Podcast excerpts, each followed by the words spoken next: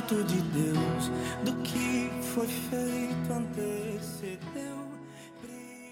Carta de Paulo aos Colossenses, capítulo 3 ainda. Vamos é, ler do versículo 12 ao versículo 17. Trechinho um pouco longo hoje. Nós podemos ler, irmãos? Quem não tem Bíblia, acompanha no projetor. Portanto, como povo escolhido de Deus, santo e amado, revistam-se de profunda compaixão, bondade, humildade, mansidão e paciência. Suportem-se uns aos outros e perdoem as queixas que tiverem uns contra os outros. Perdoem como o Senhor lhes perdoou. Acima de tudo, porém, revistam-se do amor, que é o elo perfeito. Que a paz de Cristo seja o juiz em seu coração, visto que vocês foram chamados para viver em paz, como membros de um só corpo. E sejam agradecidos.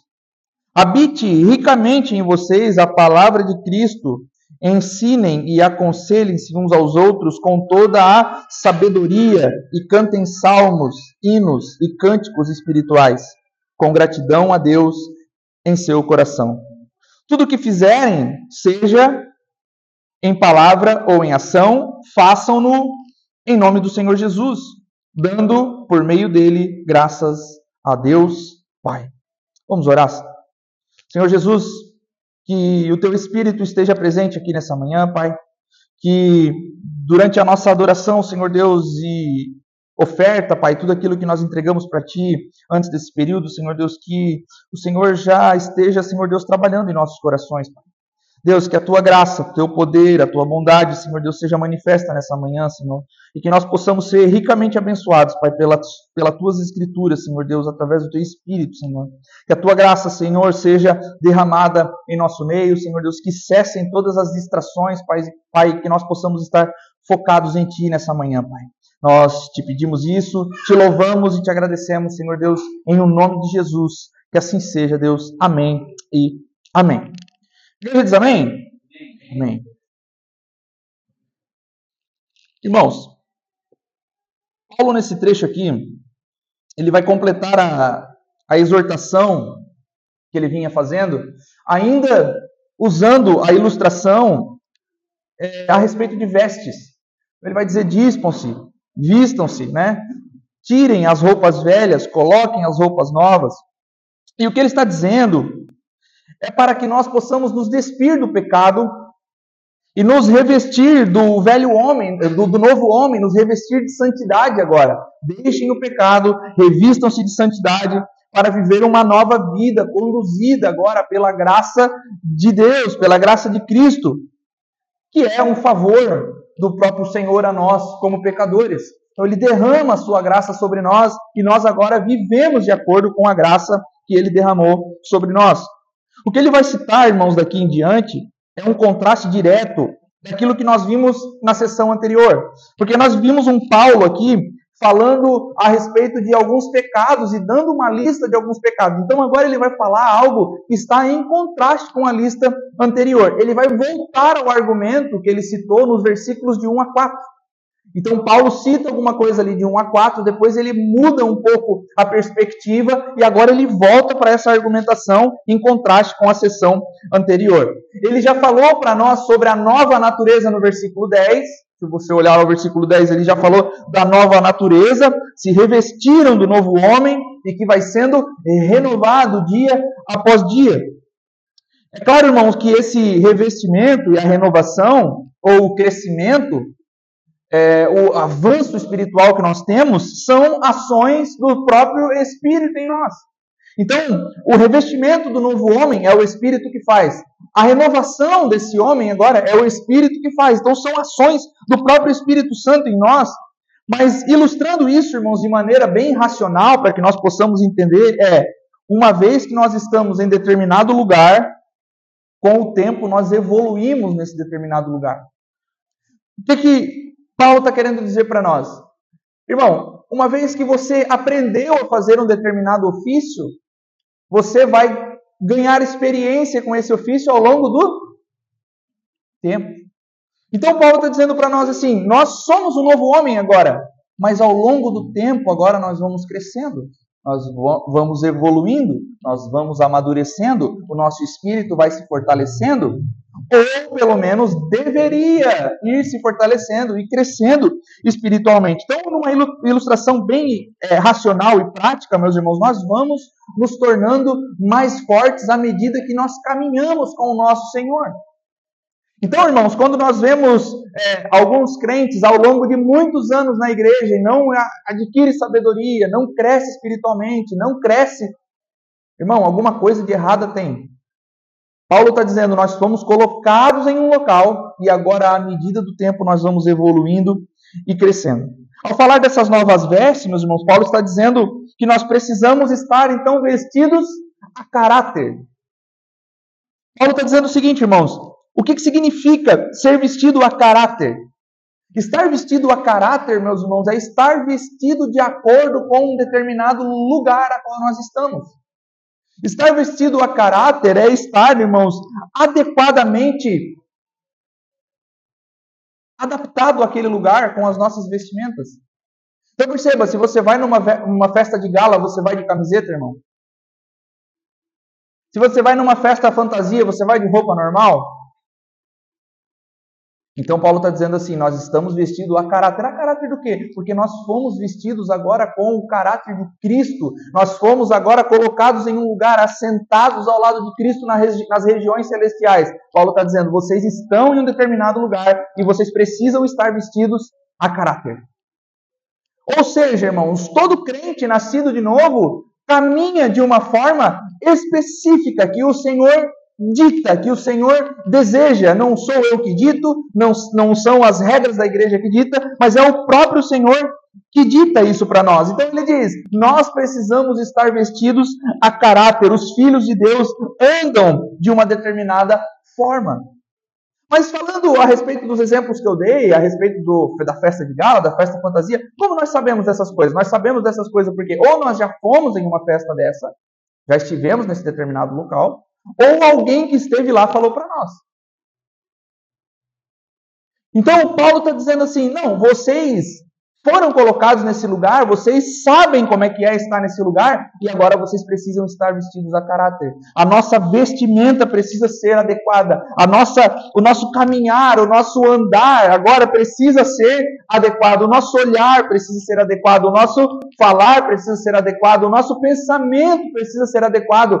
Filhos de Deus, irmãos, não andam de qualquer jeito, estão vestidos a caráter. É o que Paulo está dizendo para nós. Aí no versículo 12, a partir do trecho que nós lemos ali, Paulo relembra os colossenses sobre o que a graça de Deus fez por eles. O que, que a graça de Deus fez por eles, irmãos? E o que, que a graça de Deus fez por nós? Nós somos um povo escolhido, é o que diz no começo do versículo. Então, o que, que a graça de Deus fez por nós? Nos escolheu. A graça do Senhor, os olhos dele que estão sobre toda a terra, nos escolheu. Então, isso é o que a graça fez conosco. Paulo lembra ali: vocês são povo escolhido. E como tal, como povo escolhido, como povo que foi escolhido pelo Senhor, já se vestiram da nova raça, do novo tipo de gente, do novo homem. Só que precisam revestir-se agora em virtudes. Então vocês são feitos novos. Estão vestidos a caráter agora, mas vocês precisam ainda ser revestidos em virtude. É o que Paulo está falando aos Colossenses, irmãos, e é o que ele diz a, a mim e a você hoje. Porque nós, irmãos, ainda que tenhamos uma caminhada de, de, de constante crescimento com o Senhor, nós nunca chegaremos no padrão perfeito até que ele venha. Então, até que o Senhor venha, nós estamos evoluindo, crescendo, então nenhum crente diz assim, não, eu já aprendi tudo que eu tinha que aprender, eu já sei tudo que eu tinha que fazer, eu já alcancei um patamar espiritual mais alto do que os outros e agora eu estou legal. Uhum. Sempre, irmãos, nós vamos nos deparar com as, as escrituras e pensar, preciso mudar aqui. Preciso me revestir dessa determinada coisa. Preciso, com o auxílio do Espírito, evoluir nisso. Então Paulo está dizendo para nós, são novos, mas precisam revestir-se revestir-se. E essas virtudes, meus irmãos, nos causaram a salvação. Não nos causaram a salvação, mas elas são evidências da salvação. Então, assim, alguém que é, foi revestido de, de uma virtude específica, paciência, meu, hoje eu sou o pai da paciência. Bom, isso é uma evidência da salvação em você, não causou a salvação em você. Então, à medida que nós mudamos, meus irmãos, à medida que nós vamos fazendo boas obras, o que as Escrituras dizem para nós é: quando vocês foram salvos, o Espírito trabalhou no seu coração e na sua vida para que vocês pudessem alterar o seu modo de pensar e o seu modo de agir. Não foi o seu modo de agir que causou a sua salvação. Isso é claro para nós, né, irmãos, mas diariamente nós somos lembrados disso porque nós estamos o tempo todo buscando nos salvar pelas nossas próprias obras. E as Escrituras estão dizendo: não, não são as obras de vocês que salvam vocês, mas vocês fazem obras porque foram então salvos. E o milagre da eleição, irmão, ele não depende das coisas que alguém faz. E o Efésios de 1 a 4 vai dizer para nós o seguinte: Deus nos escolheu em Cristo antes da fundação do mundo. Ou seja, irmãos, bem antes de você pensar em fazer alguma coisa, boa ou má, Deus o escolheu. Antes, irmão, de você nascer, antes da fundação do mundo, antes de você pensar em praticar alguma coisa, seja ela boa ou má, Deus o escolheu. Isso é uma dádiva, irmão. Isso é um milagre. Então Paulo está falando desse milagre da eleição e está dizendo, não é a obra que salva, é a fé que salva. Só que essa fé foi colocada em vocês pelo Espírito, porque antes da fundação do mundo, Deus escolheu vocês. Isso, com certeza, deve fazer o coração dos colossenses saltar de alegria, deve fazer o meu e o seu coração saltar de alegria. Deus, eu não merecia nada, ainda assim o Senhor me escolheu. Doutrina da graça, irmão. Porque nós pensamos assim, quando se fala em eleição, milagre da eleição, ah, eu sou um eleito, então. Não, não, é pesar, irmão. Meu Deus, eu sou um eleito. Eu tenho uma responsabilidade. Então, Paulo diz para nós: a eleição, meus irmãos, é algo que diz respeito aos filhos de Deus. Então não adianta nós queremos dizer assim, fomos escolhidos desde a fundação do mundo, no ventre da minha mãe, ou coisas do tipo, para gente que não é salva. Não adianta nós queremos pregar essa doutrina aos incrédulos. Essas coisas são coisas próprias dos filhos de Deus. Porque os filhos de Deus, eles conseguem se deleitar em coisas como essa. Nossa, eu fui escolhido pelo Senhor. E uma vez que nós pregamos isso para os incrédulos, ele vai dizer assim: ah, então tu é um escolhidão. Então, então tu é o. Eles não vão entender. São coisas próprias dos filhos de Deus. E Paulo está escrevendo, a, a igreja de Colossos está dizendo: vocês são o povo eleito. Assim como ele diz para nós: vocês são o povo eleito. Então, irmãos, o que Paulo está dizendo é que nós Fomos escolhidos extraordinariamente pelo Senhor, somos o povo de Deus. Se o Senhor, meus irmãos, conhece os que são seus, nós devemos, irmãos, deixar por conta dele a realização da obra eterna, enquanto a nós cabe apenas a pregação do Evangelho. Então, assim, irmãos, ah, então se existe esse negócio de eleição aí, não vou pregar o Evangelho. Irmão, você não sabe quem são. Nós pregamos o Evangelho e Deus faz a obra. É difícil entender, mas nós falamos a vida inteira o seguinte assim: eu prego, quem convence é o Espírito. Sim ou não? Então tá aí, tá aí a resposta. Irmão. Eu prego, Espírito que convence, porque ele sabe os que são dele. Irmãos, ontem eu conheci uma missionária ucraniana. Fiquei muito feliz em conversar com ela. Esteve no meio da guerra lá, e ela passou por alguns países já, e ela disse que o pior país que ela passou, o pior país que foi, é, que ela sofreu mais perseguição, e não só por parte do povo ou dos radicais, mas por parte do governo também. Então, nesses países, você é perseguido não só pelos radicais, mas pelo próprio governo. E ela falando a respeito dessa doutrina da eleição, ela diz assim, pastor, a nós só cabe plantarmos igreja. E isso é interessante, porque ela está dizendo assim: ó, nós não fazemos apenas cruzadas evangelísticas. Quantas pessoas aceitaram Jesus? Ah, 100 e vamos embora. Não, não, nós plantamos igreja. Nós pregamos o evangelho às pessoas e nós discipulamos as pessoas até que elas sejam crentes maduros lá. Por que, que nós vamos nesses países perseguidos, pastor? Nós vamos porque o Senhor conhece os seus eleitos. É isso que ela me disse. Caramba. Nós vamos porque o Senhor sabe os que são dele. Por isso nós plantamos igreja. nós já pensamos diferente. Não, se o Senhor sabe, eu nem vou então. Ah, o Senhor sabe, para que eu vou andar no meio da guerra? Tá maluco? Ser perseguido? Ah. Irmãos, essa doutrina ela é importante para nós e Paulo está dizendo para nós isso. Vocês são povo escolhido, vocês são de Deus. Irmãos, Carson declara que isso ressalta o aspecto da semelhança do cristão com o próprio Cristo e que esse é o motivo ou, o motivo, né, o motivo mais forte para que nós nos comportamos de maneira semelhante a Cristo. Nós temos a semelhança com Cristo e por isso nós nos comportamos cada vez mais a semelhança de Cristo. O que isso significa na prática para nós, irmãos, que somos crentes?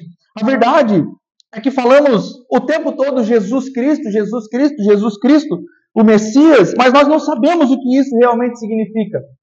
Alguns ainda pensam que Cristo é o sobrenome de Jesus. José Cristo, Maria Cristo, Jesus Cristo. Tiago Cristo. Espero que não, né, irmão? Mas tem crentes que acham que é. Mas nós falamos Jesus Cristo, o Messias, e nós vimos esses, esses títulos do Senhor ao longo das Escrituras. E veja só, irmãos, no Antigo Testamento, o Espírito Santo, aquele que habita em nós, aquele que habita com a igreja, ele habitava no meio do povo. Então, no Antigo Testamento, meus irmãos, esse espírito que habitava entre o povo escolhia alguns homens que eram separados para representar o Senhor. Então, uma vez que o Espírito veio, escolheu Israel, Israel é o povo eleito. Sim ou não? Só que agora, no meio de Israel, o, povo, o Espírito escolhe homens no meio do povo, homens e mulheres, né, obviamente, para que esses homens, essas pessoas, representassem o Senhor. Então nós vamos ver isso ao longo das Escrituras, que são os juízes, os sacerdotes, os profetas, os reis. Então esses homens representavam o povo de uma maneira, irmãos, que quando nós vamos ler o livro de reis, nós vimos assim, ó, tal rei foi fiel ao Senhor e o povo prosperou. Tal rei foi infiel ao Senhor e o povo caiu em desgraça. Porque esses homens representavam Deus no meio do povo, irmãos. E esses homens eram conhecidos como ungidos do Senhor. Davi, ou o próprio Saul, era um homem ungido do Senhor. Ele era um homem escolhido, separado por Deus. Então, irmãos, o termo hebraico Messias que nós falamos, Jesus o Messias, Messias é um termo hebraico que significa ungido. E Cristo é a mesma coisa, só que no grego. Então Jesus, o Cristo, Jesus é o ungido de Deus.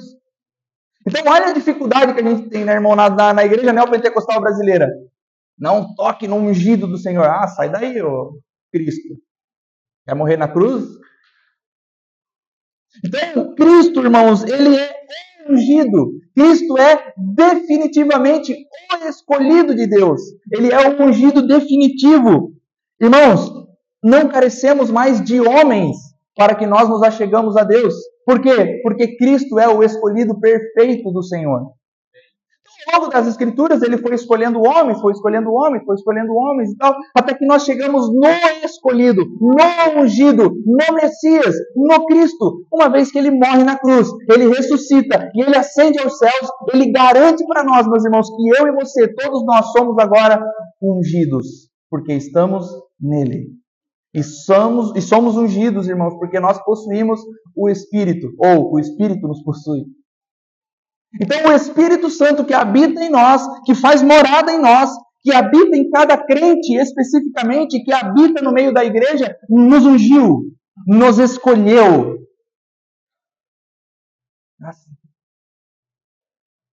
Então, o que, que o Carson está dizendo? Nós somos a semelhança de Cristo e é um privilégio para nós sermos semelhantes a Cristo. Por que semelhantes a Cristo? Porque Cristo é o escolhido e nós somos escolhidos nele. Olha só, irmão, nós recebemos o mesmo título de Cristo.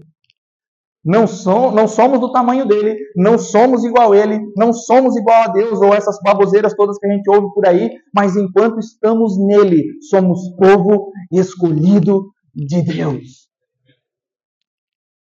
Isso é maravilhoso. Né? E Carson está dizendo isso. Nós, os cristãos, somos chamados pela mesma coisa que Cristo é chamado. Então, eis aí a semelhança do cristão com o Cristo. Então, irmãos, veja só. O povo amado, assim como Cristo é chamado, o povo santo, assim como Cristo é chamado de o santo, o filho amado, como as escrituras dizem que ele é, nós somos o povo amado, nós somos o povo santo, nós somos o povo escolhido. Todos os títulos que as escrituras usam para Jesus, nós também recebemos. Não individualmente, mas como um povo que habita nele. Povo amado, povo escolhido, povo santo. Por isso a semelhança que nós temos com o nosso Criador, meus irmãos. Então, o povo amado, o filho amado, o povo santo, irmãos, não pode viver em pecado. Não pode viver como um descrente. Quando um descrente, meus irmãos, vive em pecado, ele é uma criatura transgredindo as leis do Criador. Quando um crente, meus irmãos, ele peca, é um filho entristecendo o coração do pai. Por isso que eu sempre ressalto a vocês, irmãos, pô, a gente fica tão bravo com Lula, por exemplo, né? O Lula é morto, irmão pecador. Não é nascido de novo. É só uma criatura transgredindo as leis do Criador. Carece do que? De evangelho. Agora nós não. Nós somos filhos entristecendo o coração do Pai. E a nossa moral está bem baixa com Ele. Nós somos filhos, irmãos, entristecendo o coração daquele que nos escolheu. Pensa bem, irmão. Não tinha quando a gente ia para a escola lá e a gente escolhia o time? Escolhia, escolhia só os melhorzinhos, né? Esse aqui, ali. Não é o caso de Deus, né? Que ele escolhe os piorzinhos. A escolhia os, os melhorzinhos, daí, pô, eu escolhia só os top e o time perdia ainda. Meu Deus, que fracasso. Aí Jesus está escolhendo, irmão, só os piorzinhos. Mas a garantia é que no final nós prevaleceremos e triunfaremos com Ele, irmão. Mas à medida que nós entristecemos o coração de Deus, irmãos, nós não estamos evoluindo, nós não estamos crescendo, nós não estamos sendo revestidos dessa virtude que Paulo está dizendo para nós aqui. Se somos escolhidos, separados, amados e perdoados por Deus, meus irmãos, isso indica que a graça dele está sobre nós. E por causa dessa graça, meus irmãos, é que nós temos responsabilidades diante do Senhor. Porque o que eu estou vendo nos últimos dias, meus irmãos, é o seguinte: a graça, então tá beleza. Se a graça, se, a, se, o Evangelho é graça, se o Evangelho é que o Senhor nos perdoa, se o Evangelho é que o Senhor nos salva, se o Evangelho é que o Senhor nos escolhe, então tá tudo certo. É a graça, irmão. Paulo está dizendo: não, não, não. É por causa da graça que nós temos responsabilidades diante do Senhor. Então, irmãos, a graça ela é maravilhosa, sim. Poxa, pela graça nós somos salvos. Mas essa graça traz consigo responsabilidades eternas. Então nós seguimos, irmãos, e Paulo fala de compaixão, de bondade, de humildade, de mansidão e paciência. E, e, e tudo isso, meus irmãos, antecedido pela palavra profunda. Então sejam revestidos de profunda compaixão, profunda bondade, profunda paciência, profunda humildade, profunda mansidão. Sejam revestidos, irmãos. Algumas, algumas traduções aí podem trazer algumas é, é, ternos, ternos afetos. Ternos afetos, né? Então sejam revestidos de ternos afetos. Porque que podem ser literalmente, irmão, ser traduzido ali do grego para órgãos internos. Porque no pensamento grego da antiguidade, o, cerne do ser humano não era o coração, mas eram as entranhas, né? Então, por, por quê? Porque a gente sente frio na barriga em alguns aspectos. Então Paulo está dizendo assim que a gente sinta esse, essa dor na barriga de mansidão, que a gente sinta essa dor nos órgãos internos de compaixão, de bondade, de humildade, de mansidão. Paulo está dizendo que isso seja o mais profundo habitando dentro dos crentes, irmão. Paulo está dizendo assim, ó, a compaixão e a mansidão que nós precisamos ter, que são virtudes que precisam habitar em nós, precisam vir do nosso mais profundo para fora. Então não é uma mansidão falsa, não é, não, não, não, não, é do nosso mais terno afeto. E aí Paulo vai listar, né, a compaixão a bondade, a humildade, a mansidão, a paciência. Ele vai dizer o seguinte, irmãos: compaixão não é algo que nós ligamos e desligamos. Ah, eu sinto compaixão, agora não sinto compaixão. Mas é uma atitude constante daqueles que são nascidos de novo. É sentir compaixão pelos outros. Sentir compaixão pelos irmãos, sentir compaixão por aquele que não conhece o Evangelho. A violência, irmãos, e os sentimentos opostos à compaixão como a indiferença e o sofrimento, não pertencem aos filhos de Deus. Então a violência, irmãos, não pertence aos filhos de Deus. A, compa a, a compaixão precisa ser, precisa sobressair naqueles que são nascidos de novo. Paulo fala de bondade. Se Deus nos salvou, meus irmãos, e nos salvou pela sua eterna bondade, nós devemos também demonstrar bondade para os outros. Então, os filhos de Deus demonstram bondade, compaixão, do seu mais profundo. Paulo fala sobre humildade, algo que não era bem visto no tempo de Paulo, né? Humildade não, não, não cabia muito no, no, no pensamento grego, porque o orgulho e a autoridade eram de fato mais admirados do que a humildade. Então, se alguém era orgulhoso e se alguém era, era demonstrava algum tipo de orgulho, de autoridade, essa pessoa era mais bem vista. Paulo está dizendo: não, não, não, os cristãos agora agem diferente, eles agem em humildade. E humildade, meus irmãos, não é apenas nós nos depreciarmos. Ah, não, não. Ah, eu nem sou tão assim. Né? A humildade não trata disso. Né? E a humildade também não é pobreza. Mas a humildade, meus irmãos, é de fato o, o, o, aquele humilde que sempre que sempre traz um pensamento cristão antes de todas as coisas. O humilde, meus irmãos, sempre pensa nos outros primeiro. O humilde, irmão, sempre faz pelos outros primeiro. O humilde não pensa em si antes, mas pensa no irmão antes. Essa é a humildade que Paulo está trazendo para nós, está falando para nós. Então não é pobreza, não é autodepreciação, é pensar primeiro nos irmãos, é pensar primeiro nos outros. Humildade. Aí Paulo fala de mansidão, que também, né, irmãos, não é sinônimo de fraqueza, mas sim de poder sobre, sobre controle. Então é um poder, eu tenho um poder, uma autoridade, só que esse poder está sob controle. O que que faz, irmãos, alguém que anda armado, por exemplo, não dá uns tiros de vez em quando na rua? É um poder, mas está sob controle. É um poder que eu tenho, mas está sob controle. Porque se fosse descontrolado, irmão, matava um por dia, né? Não, é um poder sob controle. Então isso é mansidão, não é fraqueza. É estar sob controle. Então, irmãos, o, o, o, o fala o seguinte, que é como o vento que mesmo podendo se tornar uma tempestade, é ele quem abranda o calor. O vento, mesmo ele podendo, ele tendo esse poder para destruir tudo, ele traz refresco. É um poder sob controle.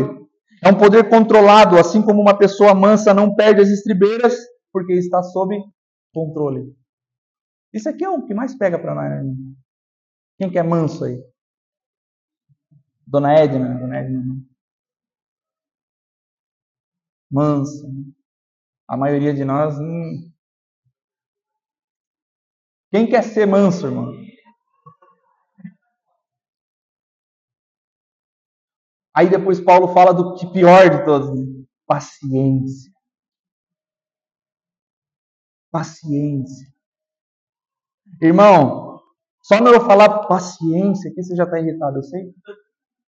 Vai, vai, rápido. Desenrola. Paciência. Coisa que o que vos fala aqui não tem muito.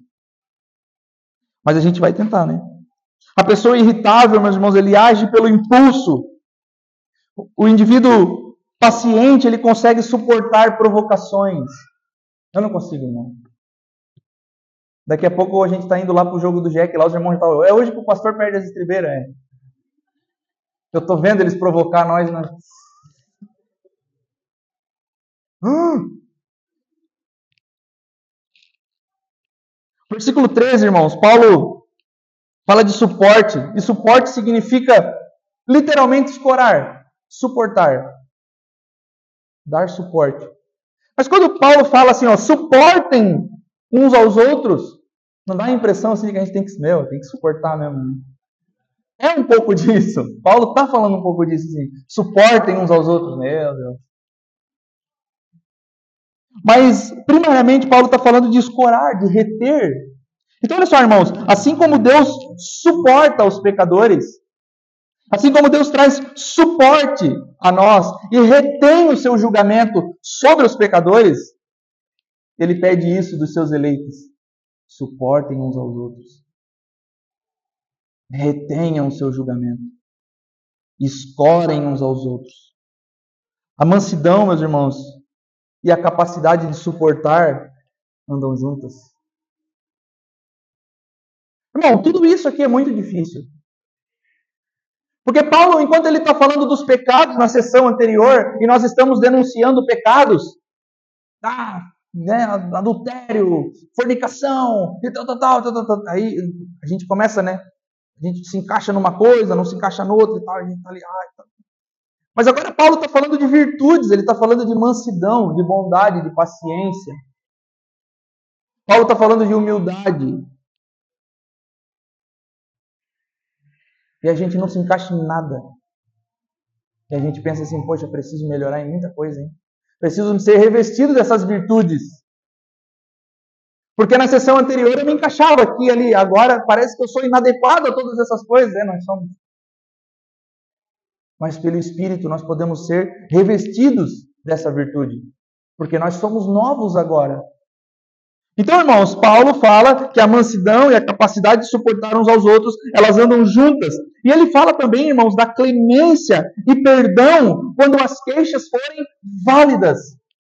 Então, assim, poxa, eu tenho uma queixa contra aquele irmão, aquele irmão me magoou, aquele irmão me feriu, aquele irmão fez determinada coisa que tirou a minha paz, que tirou o meu sono. São queixas reais, são queixas profundas, são queixas, irmãos, que você tem razão de se queixar. Paulo diz: perdoe. Paulo está dizendo assim: as queixas são reais. Ah, beleza, são, são queixas. Não, não. Perdoe. Que difícil, né, irmão? Que difícil é o perdão. E esse é o resultado o perdão é o resultado, ou ele é o produto final do que ele nos disse até aqui: compaixão, humildade, perdão, a paciência.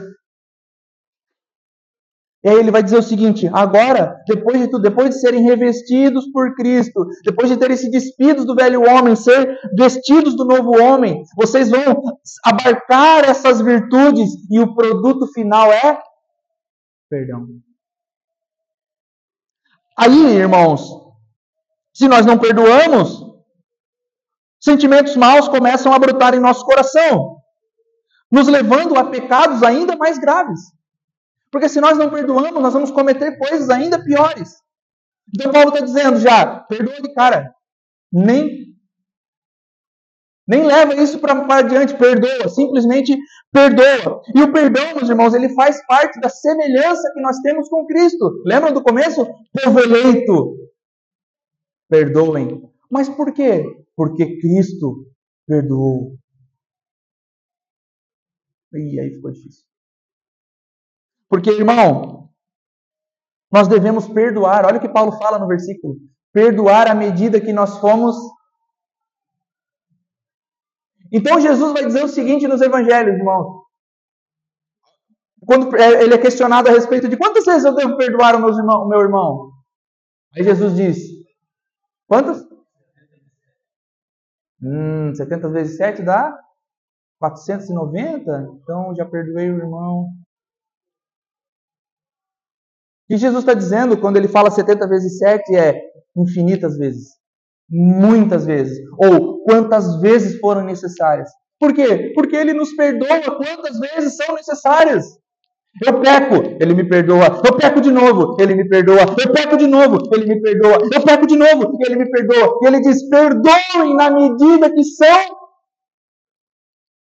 Meu pastor, mas o cara vacilou comigo dez vezes já. Perdoa, irmão.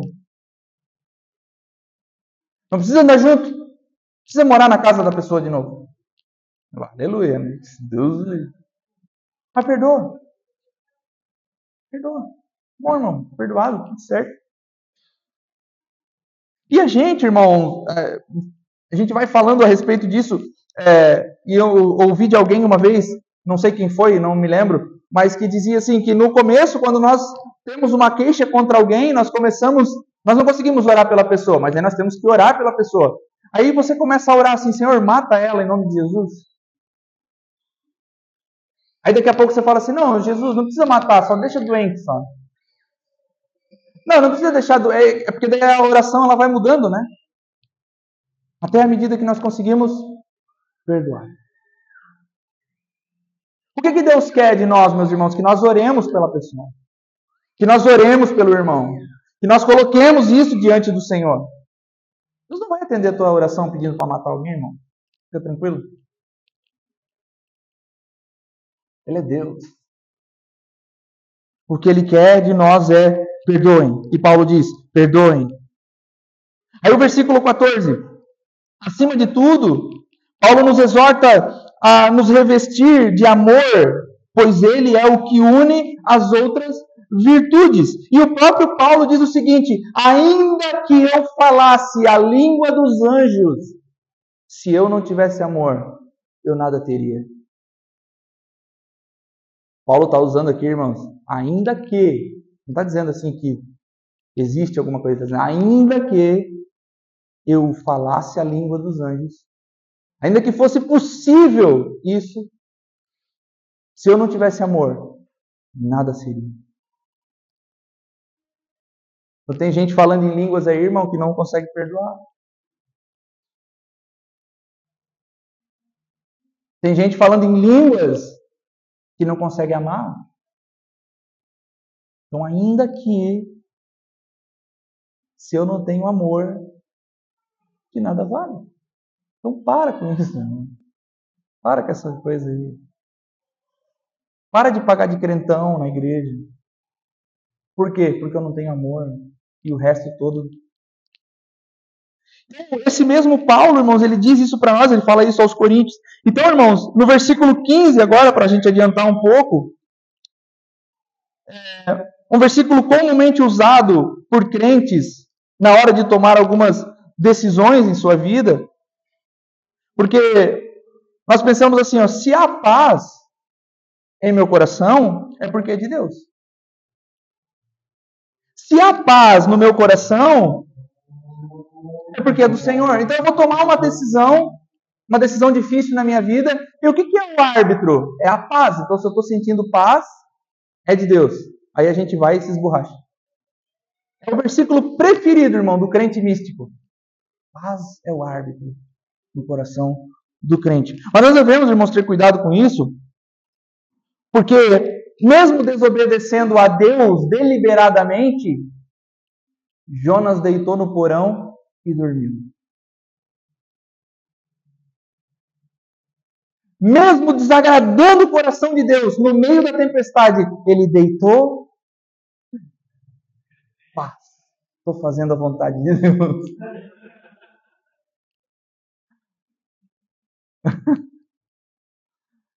Então, irmão, sentir paz sobre alguma questão não é prova de que nós estamos fazendo o que é correto. Sentir paz sobre uma determinada decisão que nós precisamos tomar não é sinal de que está tudo bem.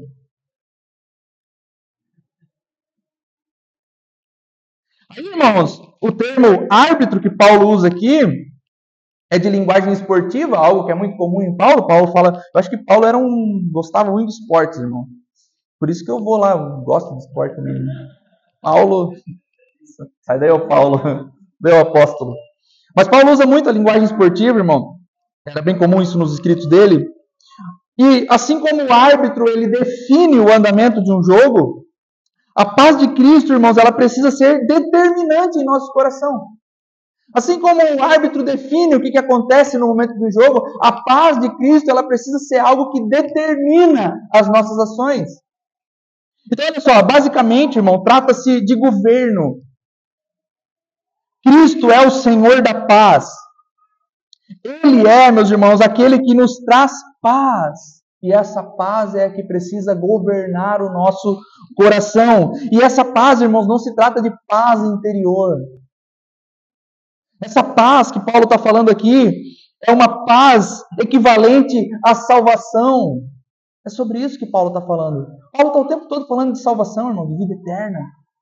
Então, essa paz é o equivalente à salvação. Veja, se a paz de Cristo governa o nosso coração, nós temos primeiramente paz com Deus e depois paz com Ele.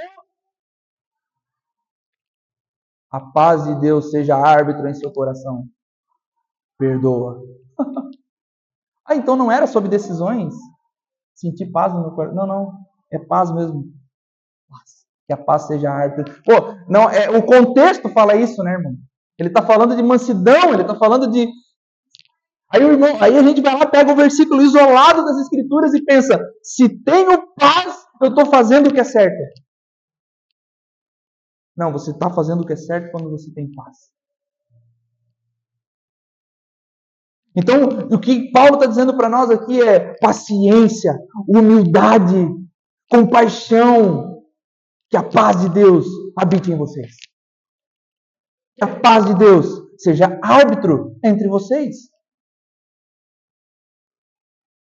Então, irmãos, o que Paulo está basicamente falando aqui, sem picuinha, sem ódio, porque a paz precisa ser aquilo que governa os nossos corações. É o que Paulo diz a nós aqui, irmãos. Então, irmãos, às vezes parece que Paulo ele é rude com os seus leitores, né? Parece que Paulo é bravo com os seus leitores, com os seus discípulos, mas Paulo está agindo especificamente em amor. Porque olha só, irmãos, às vezes a gente pensa assim, quando o pastor, né, o discipulador, tal, tá ali, ele está agindo com, ai, quando ele está falando de graça, quando ele está falando de bondade de Deus, tá, ai, ele nos ama. Né? E quando o pregador está falando assim, ó, raça de víboras, poxa, esse cara odeia a gente. Hum, nem sempre, irmão. Às vezes aquele que diz raça de víboras, convertam-se, ele está amando muito mais a sua audiência. Ele está dizendo, pelo amor de Deus, ajam da maneira que o Senhor deseja que vocês ajam. Vistam-se do novo homem, revistam-se dessa virtude, pelo amor de Deus. Mas por que, você está clamando pelo amor de Deus? Porque senão vocês vão parar no quinto dos infernos. Pelo amor de Deus. Ajam de determinada maneira que nós possamos morar no céu juntos. Olha só, amor, quanto amor. Olha só, irmãos, quanto, quanto amor de Paulo aqui. Mesmo que ele seja rude, mesmo que ele seja, às vezes, meu Deus, parece que Paulo aponta muito pecado. É, mas ele está fazendo mesmo, mas em amor. Está dizendo, acerta, acerta a rota, infeliz. Acerta. Anda nos caminhos de Deus. Pelo amor de Deus. Que, que... Aí Paulo, né, o apóstolo roga, rogo-vos, pelo amor de Deus, andem nos caminhos de Jesus porque era a autoridade que ele tinha. Ele tinha uma autoridade apostólica, mas no fim ele só podia rogar pelos irmãos: pelo amor de Deus, acertem os caminhos de vocês. Então, irmãos, nós vamos para o verso 16. E trata-se de uma mensagem centrada em Cristo, ou a palavra de Deus, que sempre engrandece a Cristo. A palavra de salvação. E não é sobre, não é o que os falsos mestres trouxeram, que eram filosofias humanas tentando conciliar com a palavra de Deus. Algo extremamente comum ainda hoje, né, irmão? Filosofias humanas, aí eu encaixo ela na palavra de Deus e trago. Vamos ler comigo lá o verso 16, irmãos? Habite ricamente em vocês a palavra de não é a filosofia humana encaixada nas Escrituras, mas é a própria palavra de Cristo. Que a palavra de Cristo habite ricamente em vocês. Irmãos, a palavra da salvação é a palavra de Cristo. Parece, irmãos, que nós subestimamos a palavra de Deus. Mas nós vemos que essas coisas já existiam em Colossos. Existe, meu irmão, uma carência absurda no nosso tempo de ensino da palavra nos púlpitos brasileiros. Sim ou não? Existe, meus irmãos, uma ênfase que é dada em inúmeras outras coisas. E alguns não podem dizer que a palavra de Cristo habita ricamente nele. Pastor, eu frequentei a igreja evangélica durante 20 anos e a palavra de Deus não habita ricamente em mim. Que pena. Irmão. Alguns irmãos não podem dizer que o seu coração é permeado pela palavra de Deus. Não aprendem na igreja as escrituras, muito menos leem em casa. Então há uma carência, irmãos, nos cultos brasileiros, algo que já existia no tempo de Paulo e que existe hoje no nosso tempo de 20 pregadores que nós pegamos na internet, um prega as Escrituras. Os outros divagam sobre várias filosofias, sobre várias coisas e tal. Mas e a Bíblia mesmo, de fato? Aonde fica? Aonde que o povo aprende as Escrituras? Então, meus irmãos, Paulo faz uma relação aqui entre o conhecimento das Escrituras e os cânticos. Olha só que interessante, irmão. Paulo diz assim, ó. É uma das formas de ensinar as escrituras à igreja. Quando nós cantamos as escrituras. Então, cantar as escrituras, irmãos, é uma forma de ensinar. Então, quando nós, por exemplo, né, a gente canta aquela música do solo, do sola, ele não tinha qualquer beleza ou majestade para nos atrair. Nada havia em sua aparência para o desejar. Aí, de repente, a gente está lá na nossa, na nossa leitura das Escrituras, chegamos em Isaías 53, e está lá escrito isso. Ah, olha só, cara. Eu sei Isaías 53 de cabeça, porque a música me ensinou isso. Então, Paulo está fazendo uma relação entre Escrituras e cânticos, porque a música é uma forma de ensinar a palavra. E boa parte, irmãos, olha só o que eu vou falar para vocês agora. Boa parte das músicas que nós escutamos hoje, que nós chamamos de gospels, não falam nada de Bíblia. Tem sabor de mel, tem sabor de mel. Misericórdia, irmão. É triste, né?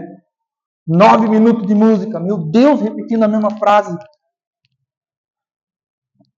e as Escrituras. Então Paulo está fazendo, ó irmão, Paulo está fazendo uma relação clara aqui. Então por, quê? por que nós cantamos? Não, nós cantamos porque a música ensina as Escrituras. Se nós não podemos, olha só irmão, presta atenção. Se nós não podemos pregar mentiras, também não podemos cantar mentiras. Se nós não podemos pregar, proferir mentiras, cantar muito menos. Tem uma aí agora que diz, né? Mas a igreja será arrebatada no piscar de olhos. Meu Deus, que errado isso, mano. A igreja não será arrebatada num piscar de olhos, irmãos. 1 Coríntios diz que a igreja será transformada num piscar de olhos. Nós seremos glorificados num piscar de olhos. Olha só. Aí a escatologia já fica toda atravessada, aí a gente acha já que o Senhor vai voltar, vai ficar só a roupa, nós vamos subir pelado. Que loucura, irmão. Ah, mas não acredita na reba, não? Tá óbvio. Mas, tá vendo, irmão? A nossa escatologia é formada pelo deixados para trás. Né? Não, peraí, vamos ver a escatologia aqui. Cristo vai voltar? Vai. Ele vai levar a igreja? Vai. Mas, irmão, então assim, Paulo está dizendo o seguinte: nós cantamos escrituras para aprender escrituras. Nós, nós cantamos música bíblica para aprender Bíblia. Se nós cantamos algo que não é bíblico, como que nós vamos aprender Bíblia, irmão? Irmãos, então nós podemos pensar, meus irmãos, em cânticos congregacionais aqui, porque Paulo não pensa em cristãos solitários. Paulo não, não pensa em cristãos sozinhos. Ele acrescenta aqui: com sabedoria, aconselhem-se uns aos outros. Não é de qualquer jeito, é com sabedoria. Não é de qualquer forma, é repleto de sabedoria. Pensando, meus irmãos, em cânticos. Paulo está dizendo assim: não é porque tem uma melodia bonita que nós cantamos na igreja. Não é porque tem uma melodia boa é que nós cantamos ela na igreja. Então, assim, porque se fosse por melodia boa, irmãos, poxa, quantas músicas nós poderíamos cantar na, igreja, hein? Tem uns Michael Jackson caberia, porque, pô, melodia top ali. Mas Paulo está dizendo, não, não, não é sobre isso. Essas músicas aí, beleza, você escuta lá, na... mas na igreja, irmãos, no congregacional, na reunião dos santos, nós cantamos músicas bíblicas, cânticos pensando na eficiência do conhecimento da igreja. Cantamos ao Senhor, nós cantamos uns aos outros e cantamos para nós mesmos. Então, quando nós cantamos, nós dirigimos o louvor ao Senhor, nós cantamos para os irmãos e nós cantamos verdades a nós mesmos. Nós enfatizamos coisas para nós mesmos. Então, irmãos, o nosso cântico, nós precisamos conhecer as Escrituras com sinceridade para que nós possamos cantar com sinceridade. Quando nós conhecemos as Escrituras e nós olhamos para uma música bíblica, nós cantamos com sinceridade. Mas se a palavra não habita ricamente em nosso coração, como Paulo está dizendo aqui, irmãos, como que nós vamos cantar com gratidão? Se a palavra não habita ricamente no nosso interior, como que nós vamos esboçar um louvor de gratidão e com sinceridade ao nosso Deus? Nós não conseguimos, irmãos, cantar, e gente, alguns de nós até acham o momento do louvor um período que não precisava nem ter. Aí precisava ter. Tem gente que acha, irmãos, que o louvor é só para dar tempo dos irmãos chegar. O culto começou nove e meia, ah, enrola aí umas músicas até os irmãos chegarem. E Paulo está fazendo uma relação aqui, dizendo para nós: não, irmão, nós cantamos músicas bíblicas quando nós conhecemos ricamente as Escrituras e nós podemos nos aprofundar nas Escrituras, meus irmãos. Então, cantamos com gratidão, sabendo que a graça de Deus nos alcançou e por isso cantamos quando os problemas também chegam. Irmãos, essa, essa semana, acho que, foi, acho que foi o Ivan que mandou no grupo do louvor lá, o Éder, não lembro, a respeito da música que nós cantamos aqui no louvor, Essência da Adoração. Foi o Ivan, né? Mandou assim: a essência da adoração foi escrita no momento que o pastor olhou para olhou o grupo de louvor e falou assim: estão muito estrela, vamos tirar o louvor. Aí eles é, começaram a cantar louvores na igreja sem músicos. Aí ele faz essa, essa, essa, ele tira os músicos do palco da igreja e nesse período, irmãos, onde a igreja está se consagrando, ele escreve a música Essência da Adoração. Estou voltando à essência da adoração. Porque a essência é o quê? És tu. A essência és tu, Jesus. Então, o momento de música, irmãos, não é o momento do show. O momento de música não é o momento onde os músicos aparecem. Agora é o solo da guitarra na igreja.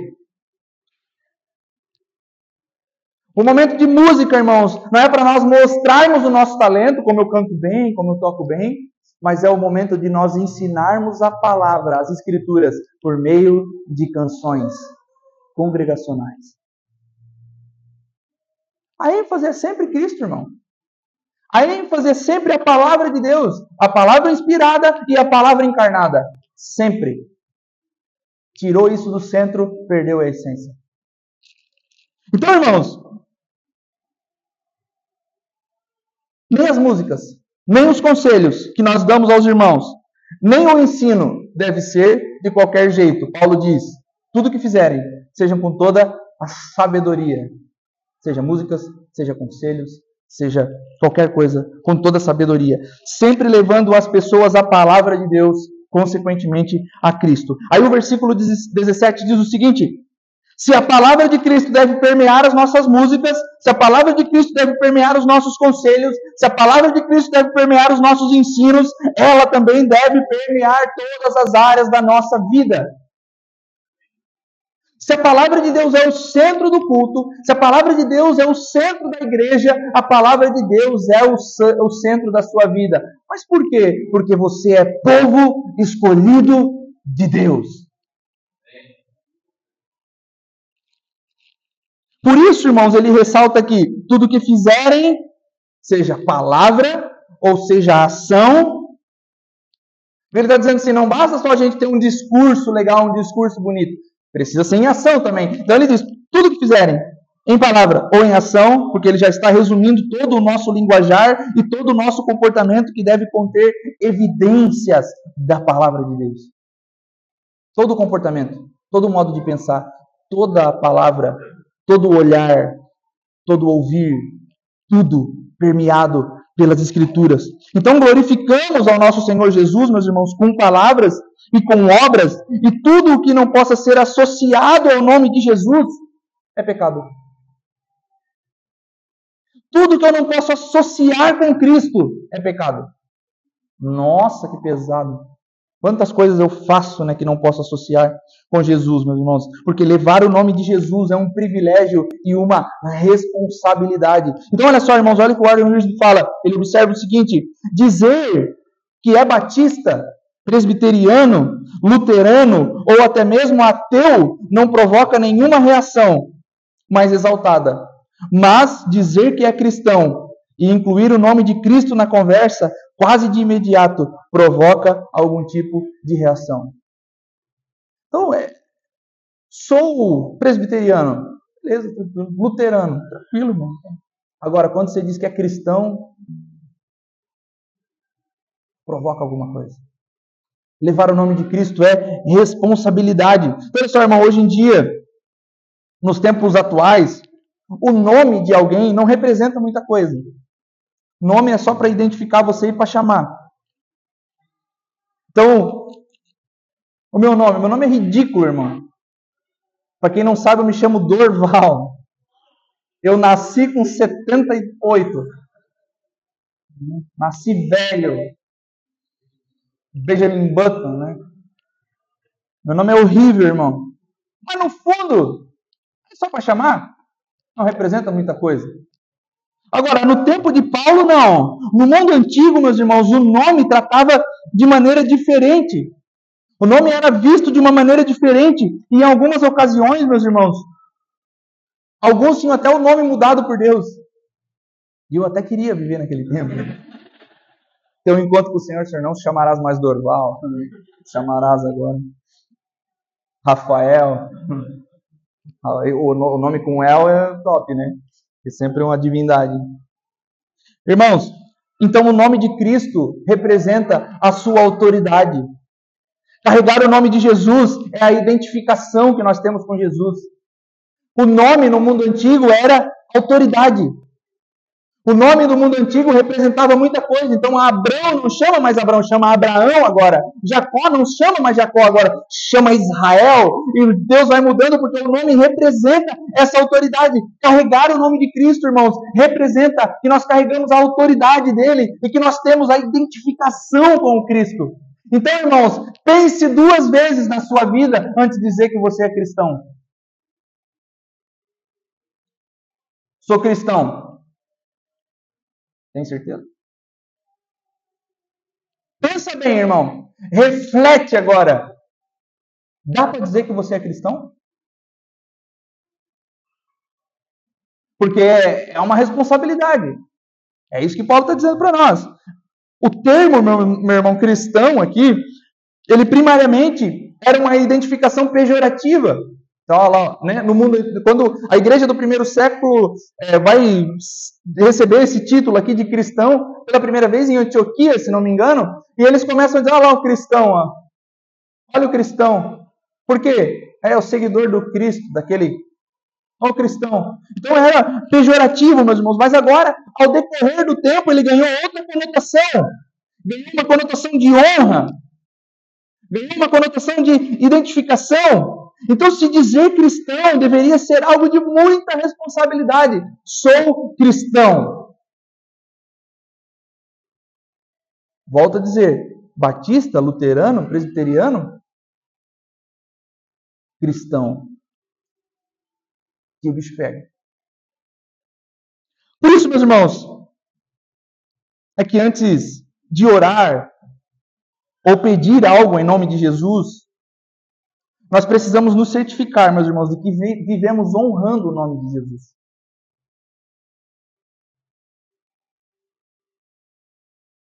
Eu oro em nome de Jesus. Você honra o nome de Jesus? Você honra com ações o nome de Jesus? Você honra, irmão, com o, o seu caminhar o nome de Jesus? Nós, essa, essa expressão, o nome de Jesus, ela é corriqueira no nosso lábio, né? Em nome de Jesus. Ou oh, em nome de Jesus. Eu vou lá em nome de Jesus. Esse mês eu vou pegar férias em nome de Jesus. Mas Paulo está dizendo para nós assim: não, é muito sério dizer o nome de Jesus, porque o nome de Jesus precisa ser carregado na, na, pela, pela, precisa estar nos lábios daquele que honra o nome de Jesus. Então, representar a Ele, meus irmãos, é mais importante do que representar uma empresa. Representar a Jesus é mais importante do que representar um presidente. Representar a Jesus, meus irmãos, é mais importante do que representar um rei.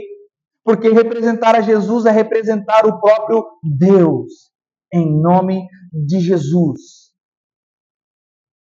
Irmão, nós somos a imagem do Deus invisível nesse templo aqui, irmãos. Porque Cristo é a imagem perfeita de Deus. Ele ascendeu aos céus e disse: Vocês vão me representar agora. Então nós somos a imagem do Deus do templo no templo, que é a criação. Nós representamos o Senhor enquanto estamos aqui. Que impressão, irmãos, os outros têm quando olham para você? Que impressão os outros têm de Cristo quando conversam com você? Que impressão, meus irmãos, eles têm quando nos observam? O que, que as pessoas pensam de Jesus quando elas olham nós realizando algumas coisas? Será, meus irmãos, que existe algo para ser mudado em nosso caráter, em nosso ser? Será que existe algo, irmãos, para ser mudado no nosso comportamento? Será, irmãos, que existe algo para ser mudado no nosso pensamento? Será que existe algo para ser alterado no nosso coração? Porque será que a nossa linguagem ela é adequada com carregar o nome de Jesus? Será que o nosso falar, meus irmãos, as nossas conversas, elas são permeadas por coisas que carregam o nome de Jesus? Ou as nossas conversas, elas são promíscuas, de desonra? Será, irmãos, que nós precisamos mudar alguma coisa no nosso jeito de vestir? Será que nós precisamos mudar alguma coisa no nosso jeito de, de, de, de ser funcionário? De ser marido, de ser esposa, de ser filho. Porque nós precisamos lembrar, nós carregamos o nome de Jesus. E quando olham para nós, irmãos, e pensam assim: esse funcionário aí dizia que era crente, mas olha. Se existe, meus irmãos, algo que nós precisamos mudar Precisamos optar por mudar isso hoje, irmão. Agora, urgente. Ah, amanhã, segunda-feira, eu vejo. Não, não, agora, irmão. Meu Deus, eu preciso mudar isso. Eu preciso mudar o meu jeito que eu faço tal coisa. Eu preciso mudar o jeito que eu caminho. Eu preciso mudar o jeito que eu sou empresário, eu preciso mudar o jeito que eu sou funcionário, eu preciso mudar o jeito que eu sou marido, eu preciso mudar o jeito que eu sou esposa, eu preciso mudar o jeito. É agora, irmão, agora. Porque nós carregamos o nome do Cristo.